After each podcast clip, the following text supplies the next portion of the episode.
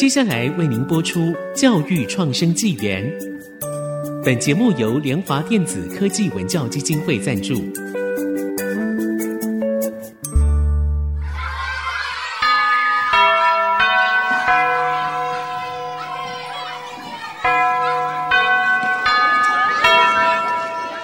起立！起立！跳脱填鸭教育，多元思考学习，孩子的未来有无限可能。欢迎来到教育创生纪元。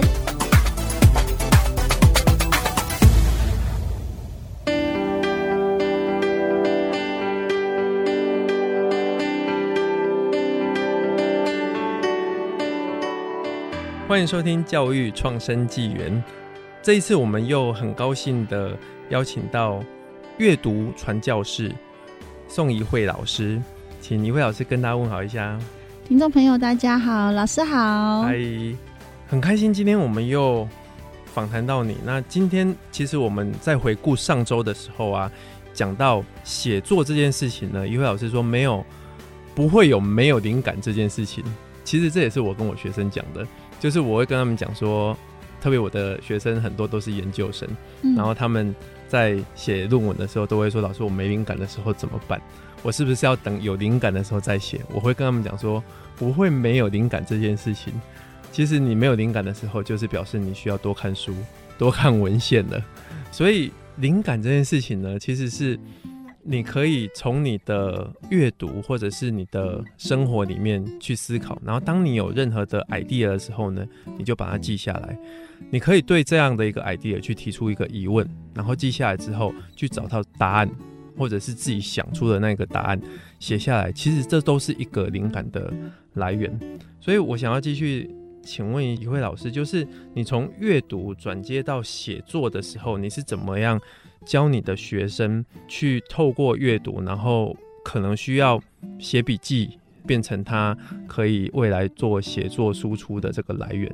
我刚好相反呢、欸，我就是跟他们讲说，其实你的灵感要来自八件事，就是那个灵感九宫格。嗯、那第一件事情应该是要旅行，因为旅行这件事就是增广见闻跟改变思维。那第二件事情就是要吃美食，因为。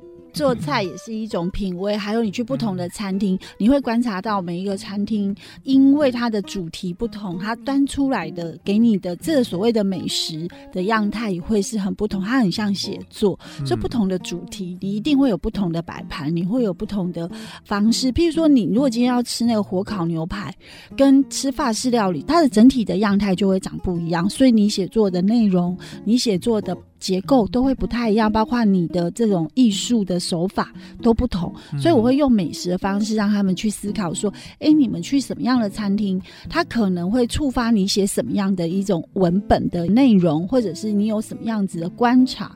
那还有，我会觉得村上春树常说，其实走路这件事情是所有创作者，我觉得也是研究者或是老师很重要的一种习惯，因为走路它是透过一个最适合思考的速度，嗯，你是跑步，它其实就是还有心肺功能的这种锻炼。可是走路，它其实就是你不要意识到自己有在走，那其实你的大脑是可以跟着你的脚步。就是非常非常的和谐的去触发它，去连接，然后甚至你的目光所及啊，你的耳朵听到的，嗯、或是你鼻子闻到的，它其实都会透过走路这样的一个途径，去收集到很多很多你可能意想不到的你的书写的一些素材。嗯、那还有我自己很喜欢看剧，我会把看剧跟教育连在一起，我的一个教育专栏。嗯、但是最重要是说，其实戏剧就是人生。那如果这个人物他今天养成的一个过程里，到底教育的环节出了什么问题？嗯、所以我比较聚焦在他的这个整体在求学的经验上，他到底为，比如说那时候《黑暗荣耀》，嗯，我就会觉得说，为什么霸凌这件事会让每一个小孩长大之后，他把这个痛苦把它变成光明荣耀？可是有些人他没有办法，嗯。那这种反社会人格其实就是跟领袖人格是同样类型的，是是，就跟小时候的经验一样，因为他平反了这种痛苦，他就变领袖了，因为他过了。嗯，嗯，可是如果不是呢，他就反社会。哎、欸，我觉得一位老师的方法很赞，就是它可以让学生从生活里面对去思考你的 idea 真的在哪里。我觉得这个真的跟我很不一样。我觉得我太目标导向了，哦，我都会觉得说看书，然后我就是要看到点，然后就是要把它记录下来。可是一慧老师的很不一样，你是从生活里面，比如说从美食或者是看剧，好像是漫无目的，但是你的大脑其实是在思考，然后从那里面去。汲取灵感和想法，嗯，甚至走路的时候，我觉得这种也是一个发散思考的极致。对，对，就是你可以从这个生活里面慢慢去体验生活的美好，或者是生活的不太好。对，嗯，然后从里面去想，哎，欸，我觉得这个真的很不一样，欸。哎，你可以让我们的娱乐变得很正当化。有，因为其实灵感它的来源都必须要是这样很发散。老师，你刚刚讲的是我另外一个写作策略，就是说。当有灵感的时候，怎么样做连结啊？嗯嗯，啊，连结就要从书里面，就像奇华讲，我现在就在讲这道菜的时候，菜怎么去跟一个理论或者是跟一个事件去做非常有系统或有逻辑的连接，然后导出一个结论。嗯，那这个就是在第二阶段了。所以我自己觉得，就是说，如果是。我的灵感来源的时候，阅读当然是最重要。那但是我也很喜欢看，譬如说老师你的脸书，有时候你的分享就会触发我想到说，哎、欸，我怎么没这样逆思维？为什么老师会这样想？可是我的想法是永远都在这条路上。所以我觉得浏览自己好朋友的社交平台的一些发文或是观点也是蛮重要的。嗯嗯、当然。你有时候突破一点同温层，但是同温层还是你很多观点的一些素材的来源，因为你们志同道合，所以你会发现说，哎、欸，我们虽然在讲同一个观点，可是他的做法却跟你很不一样的时候，嗯、你会觉得很受到启发，嗯、对，也变成一个书写的内容。还有，其实我还会做两件事，就是跟朋友聊天。哦就是没有目的，就一直听他们到底在讲什么，学生在讲什么。然后这个会回到我每天早上仪式感，就是冥想。就是我每天早上都会先做一件事，就是先清空所有的情绪。嗯，因为我有情绪，我知道哦。因为我晚上做的梦都会非常非常的可怕，然后我的身体其实很容易去反映我的心理的状态。嗯，好，比如说晚上我脚抽筋，那就表示说我早上一定有什么让我感觉到很不舒服，那我没有把这件事解决。嗯、所以我可能就会导致我很多身体的不平衡，所以我早上的时候就会跟身体说说话，然后我也会去记录这段过程，就是说是不是我一直给你很大压力，所以大家都不太想帮助我，所有器官都很想要反抗，因为心才是庄子讲嘛，就是养心主，你你的心才是所有的，不管是身体或者是所有能量的来源。嗯，所以我就觉得说目前的状态是不好的，那还是要先跟。身体好好的对谈一下，这个有时候也会有一些灵感，嗯，就是你真的很专注在某一个身体的点的时候，你真的可以感受到说，怎么这么紧绷？是不是要去做 SPA 了？应该要花个三千块，所以今天要好好认真工作，才能把三千块花完，就蛮有趣的一种心态的改变。嗯，我、嗯、我觉得其实是我从一位老师的脸书学习很多，而且特别你每一天就是随手照个相，然后就可以写出一大串的文字，我就觉得哇，这真的是太。厉害了，没有没有。我觉得你特别会跟自己的内心还有自己的身体去做对话，这个是我反而没有的，所以可以从你的脸书看到更多的这种灵感，对我的灵感。然后我觉得听一位老师在分享，就是。我们可以让所有的娱乐都变得正当化了，就是看剧啊、吃美食啊、找朋友聊天呐、啊、滑脸书啊，哎、欸，全部都是。所以老师，你要用文字把它产出一个含金量比较高的，就是这个结论，或者是用比较简短的方式去描述一个比较特殊的感受。那这件事就不是只是享乐，因为你有产出一个。其实蛮重要的一个观察，所以我都会觉得这八个很重要的灵感，它最后还是收束在写作上。嗯，对，所以你做这件事根本不需要觉得哦、呃、有什么，好像你做的是一个没有产值的事。其实它是所有所有创作者最有产值的事情。如果没有这八个来源，其实是没有办法创作。如果你回头去看，其实很多很多的作者，他们都有非常好的，就是在这八个。呃，其中一个他们一定会坚持走下去的一个习惯跟兴趣。嗯，我、嗯、我觉得这个是我自己应该要去反省的啦，因为我每次就是说好，我花时间看了这个剧了，那从这个剧里面我要得到什么很厉害的观点出来？我没得到的话，哇，那是不是我的时间就白花了？对，所以我有很多方法会去，嗯、比如说这跟我的生活有什么连接，或者我可以做什么样的阐述，它可以连接什么样的理论？我其实有很多这些方法可以弄，可是我都觉得啊。我听完你的分享之后，我觉得我每次在做这些事情的时候都太目标性，而导致我自己很累。对，我并没有去享受那个过程了。对对对，对，所以看你的脸书其实是让我可以了解到，其实你是透过享受这个过程，然后跟内心对话。即使你没有得到什么，好像也没关系啊，对不对？好，我们待会呢，其实就要进入一位老师他最新的一本新书，叫做《一笔入魂》。那这个其实就是专门在讲写作的，我相信有一位老师的很多宝藏可以来跟我们分享。好，那我们就待会回来。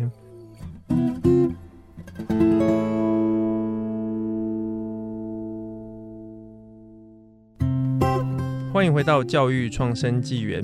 刚刚跟一位老师聊到写作的这个过程，刚好呢，他最近有一本新书，叫做《一笔入魂》哦，那个魂是魂魄的魂哦，嗯、听起来呢，就是写下去就可以深刻到魂魄那样，非常的厉害。这本书呢，在我们现在录制的时间呢，其实还在预购当中，所以我也还没有办法抢先看到。在我们播出的时候呢，相信这本书应该已经热卖当中了。所以，如果读者你们有任何想要跟一慧老师可以互动的话呢，都可以透过我们的节目来跟一慧老师做互动。我们一定会把这些讯息传给一慧老师。那现在想要先请一慧老师跟我们大概介绍一下这本书的主题跟内容在讲什么？其实。我们在写这本书的时候，有一个困难点是，写作书写的人真的太多了，嗯、而且每一个作家都可以出写作书，为什么是你？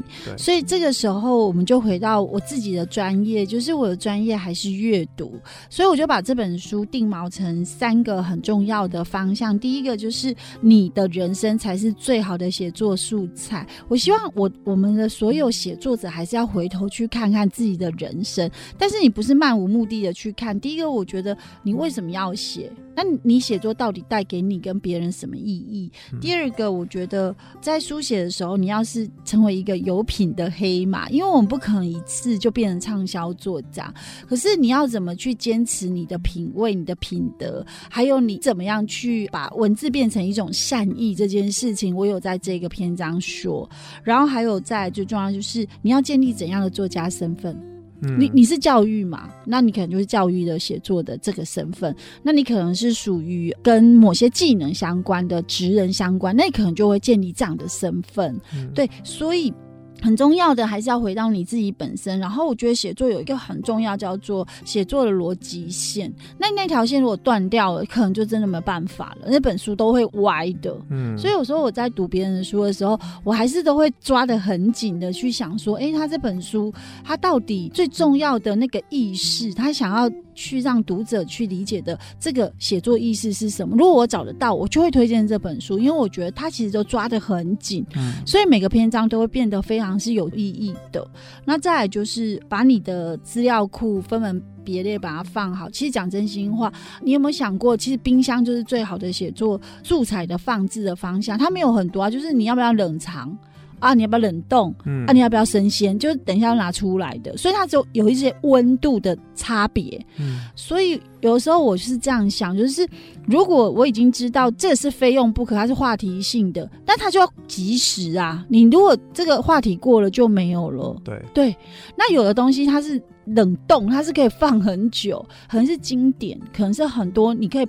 一直用，一直用，一直用，它它其实不太需要受到时间的这个限制。嗯、然后还有就是，有的时候我就会跟我自己讲说，如果你知道今天我要做什么食物好了，那我就去鸡肉区拿出来，我就不会拿错猪肉。嗯，所以这是什么意思？就是说你必须把你读的东西做分类。嗯，对，你要有意识的分类。所以我如果有时候听到一首歌，我还是会把它分到我的某些主题去。所以你看哦，如果一篇文章它又有音乐，它又有戏剧，它也有一些作家的作品，还有你自己个人观点，它就蛮丰富的啊。嗯、就是这道菜炒起来就不会是清炒，它就会有一点各种各样，会让人家觉得吃起来有很多很有趣的滋味，包括你自己的品味，你就到要放什么东西下去，哎、欸，好像又是一个新菜那个概念，对对对。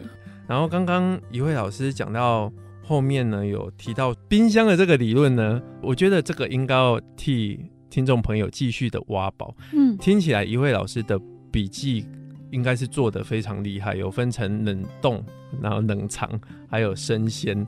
所以你的笔记是怎么样做出来，才可以炒出这些？十几本书的这些菜呢？应该是这么说，就是呃，我可以跟老师分享，就是我原则上在想一本书的时候，我不是漫无目的的去写它，就是我会先理解说，哎、欸，我今天要做宫保鸡丁，嗯、所以我应该就要先把这些材料都先买回来。那所以，我如果开始要去做，譬如说 SDGs 跟、嗯、呃台湾的历史人物去做一个配搭的时候，我就要先去想，跟所有台湾历史人物觉得比较重要的，我就要把它摆摆在同一类型。可是那时候是没有目的，说我到底要写谁，然后接着再把这些指标也放好，所有跟这些指标很相关的一些议题内容，我觉得很棒的文章，我就会把它摆上去，就把它分好类。那我要开始去炒这盘菜的时候，我就要定锚了。嗯，我要干辣椒，所以我不要生辣椒。嗯，所以我就会舍弃生辣椒的这个篇章里面的所有素材，嗯，我就会去聚焦在我可以用的素材。所以我的素材拿出来可能是三十个素材，那我就会再把它盘好。我今天要更聚焦的是，我可能只能用三个素材。那我到底要用哪三个素材？所以在写的时候，我就会有类似这样，就是从冰箱里面拿出真的很重要这道这道菜非用不可的材料，剩下的我就不要用了，因为它会扰乱这道菜的就是存在的意义。嗯，所以这就是写作者很重要的取跟舍。这个听起来你需要有大量的输入，对不对？是，要大量的阅读。是。对，然后阅读之后要把它标签化。其实如果在我的笔记，它叫标签。可是如果是用冰箱理论，就是说它把它变成一个概念，或是主，它到底是肉类呢？它还是属于干货呢？还是它是属于调味料呢？嗯、所以我觉得一篇文章好，它还是要有点调味料，就是一点文学性啦，嗯、就是有一些你写作的技巧啦，但它不能多啊，因为你你还是要吃食材嘛，你不可能就在做调味。所以我有时候会跟哦。我自己的学生讲，我就说写作书它最后还是会来点调味，就画龙点睛。那这些所谓的调味，就看你个人特色。你的写作会希望你的写作技巧在哪一个部分被读者完全感觉到说，哎、欸，这只有你写得出来耶，别人好像不行哎。这里我就必须要问一个。非常重要的问题是就是，你要比资料库的话，就是刚刚有讲，一位老师有大量的输入，对，但是有要比输入的话，没人可以比 AI 厉害了。Oh. AI 的输入那真的是无限量。那 AI 这么厉害，我们今天的写作会不会有一天就是被它取代了呢？AI 当然是很重要的未来读写的工具，嗯，就像我现在就常常会用类似那种读写机器人，然后我的想法是很简单，就是让它在我们的结构里，然后我们下指令给他，请他写出一篇文章给我们全班看，嗯，然后我们就开始来解构他，说你觉得他在我们的利益，他做到第几层？嗯，是百分之三十人都能想到。那这不是一个好利益。如果只有五个人可以想到，嗯，它就非常独特了，嗯，它就有卖点了。所以你要怎么把它的利益再翻高？嗯，所以他可以帮他们写啊。可是他的利益可能在百分之三十，那也不差啊。他赢赢过百分之三十，那我要怎么赢过百分之九十呢？嗯嗯，我就要慢慢翻嘛。嗯。第二个，他的这些素材都很老掉牙，可是也不错啊。那你怎么样让你的生命的经验去取代他写的这一些事例呢？嗯，可是你就是用套的，所以学生通常在练写作的时候，他有这个机器人陪伴他，至少定锚了结构，嗯，去找到了利益。那所以写作最重要的三个就是我的结构要怎样严谨，嗯，然后我的利益要独特。那最后就是他自己的努力，就是你的文采的表达，还有你的续写的这个观点跟口气，怎么样让别人记住你？譬如说你是怎样的好声音，嗯、你唱出来就是跟别人唱出来不一样，你的声音辨识度很高，所以这 AI 没有办法，是 AI 没有办法去变成一个有辨识度的读写机器人。是可是老师，你一定有你写作的风格，这个是 AI 没有办法去套用你。写作的这种气口，嗯，所以你也不会被 AI 取代，因为你有你的气口，你有你的气质，还有你的很独特的生活经验，是会突然从人跟人之间的对谈蹦出这样的生活经验。AI 只要你没有存进去，这个资料就跑不出来了。是，其实 AI 我觉得我不会被取代的，但是可能很多学生对他还没办法。到那样的一个高度，但是我觉得怡慧老师很厉害，就是他会带学生去解构 AI 所产出的这些文章，然后去用这些所谓的结构。去分析他们每一块到底产出的是怎么样，我觉得这真的是一个写作里面等于是非常高阶的，所以我觉得真的当一慧老师的学生很幸福，他可以站在顶端去看 AI 所做的这一些，然后来问自己说我到底怎么样可以赢过 AI。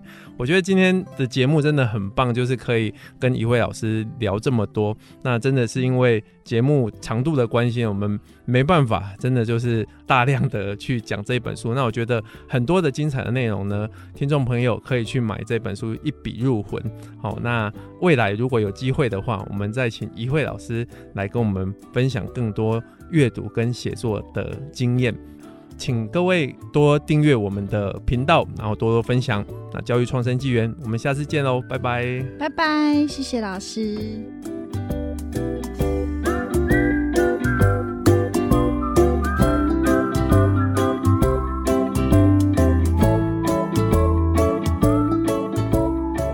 节目由联华电子科技文教基金会赞助播出。联华电子科技文教基金会以行动播撒教育种子，支持地方创生，培育新时代必备的能力。